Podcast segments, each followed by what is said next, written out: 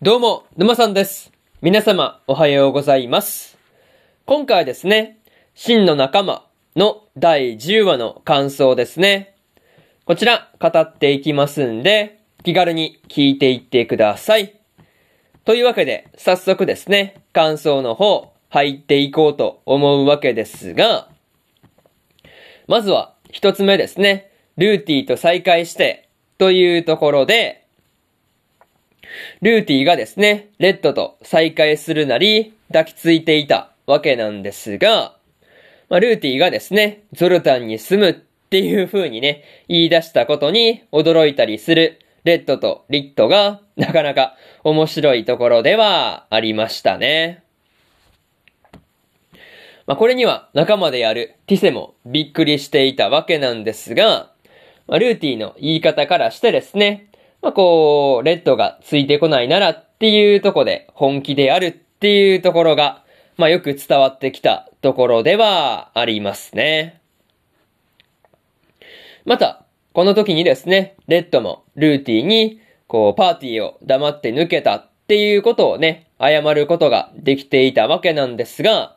まあ、ちゃんとね、パーティーを抜けたことに関して、ルーティーときちんとね、話し合うことができたっていうところに関しては、まあ、本当の意味で、こう、区切りをつけるというか、まあそういうことに成功したのかなっていうふうに思ったところではありますね。まあすると、ルーティがですね、レッドがパーティーに戻らないなら、ゾルタンに住むっていうふうにね、言っていたわけなんですが、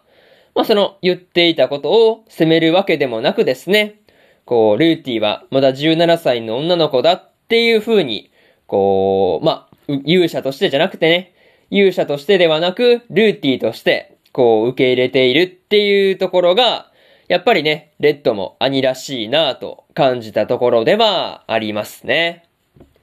まあ、そういうところで、まず、一つ目の感想である、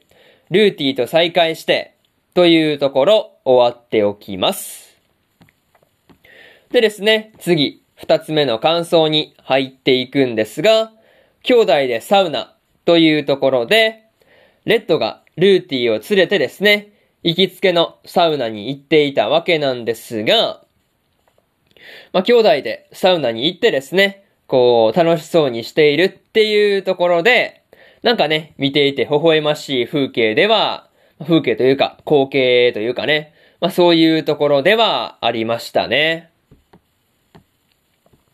あとは、こう、サウナに入った後に、こう、ブルブルってこう、水を一気に飛ばしてしまうルーティーの、まあ、身体能力ですよね。なんかそういうところがすごいなぁと思ったんですが、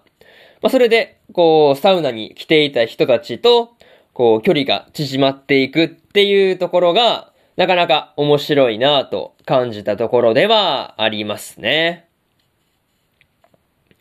また、ルーティーがですね、サウナの店主にもわかるくらいの、まあ、こう、つわもののオーラですよね。なんかそういうものを発しているっていう話だったんですが、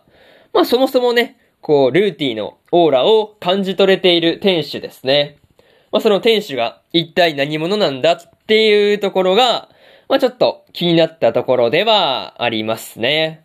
そう。まあ多分そんなオーラを感じ取れるあたり、ただものではないなっていうのは、なんかそういう感じはしましたね。まあとはいえ、レッドがですね、自慢の妹を紹介することができてよかったっていう風に、ルーティの頭をね、よしよししていたりするっていうところで、なんかね、兄弟らしい感じがあって、まあこう、心が和むというか、まあそういうものがあったなというところで、二つ目の感想である、兄弟でサウナというところ終わっておきます。でですね、次、三つ目の感想に入っていくんですが、勇者の苦しみというところで、ルーティがですね、勇者としての苦しみを、リットとティセの二人と、まあ、こう、お風呂に入りながらですね、こう、打ち明けていたわけなんですが、ま、二人がですね、どうやって勇者であるルーティを救うのかっていうところですね。まあ、これに関しては気になるところではありますね。また、ルーティを助けようっていう風に、まあ、こう、決意したティセとリットがですね、こう、目と目を合わせて、こう、うなずき合うっていうところで、なんかね、そういうところも個人的に好きな、まあ、シーンだったりはするというところですね。まあ、それと、ルーティの話していた、レッドの作ってくれた飲み物ですね。まあ、これも昔ほど美味しいと思わないっていうところですね。まあ、じゃあどういう風にしてるかっていうところで、まあ、こう思い出で補っていたりするっていうところで、まあ、なかなかね、こう純粋に今の味覚を楽しめていないっていうところで、まあ、切ないなぁと感じたところではありますね。まあ、そんなルーティーのリットになりたかったっていう言葉もですね、自分に素直にこう笑ったり怒ったりできるっていうところですよね。まあ、そういうところに憧れたんだろうっていうのは、まあこう、わかるところなんですが、まあどれもね、こう、今のルーティにはできないから、まあそう思ってしまうっていうのも無理はないのかなっていうふうに思ったところではありますね。まあ、そういうところで、三つ目の感想である、勇者の苦しみというところ、終わっておきます。でですね、最後にというパートに入っていくんですが、今回はですね、無事にレッドとルーティが再会して、一緒にサウナに行ったりしていたわけなんですが、まあ、サウナを担当、まあね、堪能する兄弟っていうところが、微笑ましいところではありましたね。まあ、とはいえ、ルーティがですね、勇者の加護を麻薬で無理やり弱めていたりしたんで、まあ、その辺のあたりですね。まあ、その辺の部分をどう解決、解決するのかなっていうところは気になるところですね。あとは、ティセがですね、フロレビュアーと呼ばれていたりするくらいに、まあ、こう、フロマニアだったっていうところで、まあ、ちょっと意外な感じではありましたね。まあ、何にせよ、次回からの話で、勇者ルーティーを救うことができるのか、楽しみにしていようと思いますというところで、今回の真の仲間の第10話の感想ですね。こちら、終わっておきます。でですね、今までにも第1話から第9話の感想はですね、それぞれ過去の放送で語ってますんで、よかったら過去の放送も合わせて聞いてみてくださいという話と、今日はですね、他にも3本更新しておりまして、コミさんはコミショウですの第10話の感想と、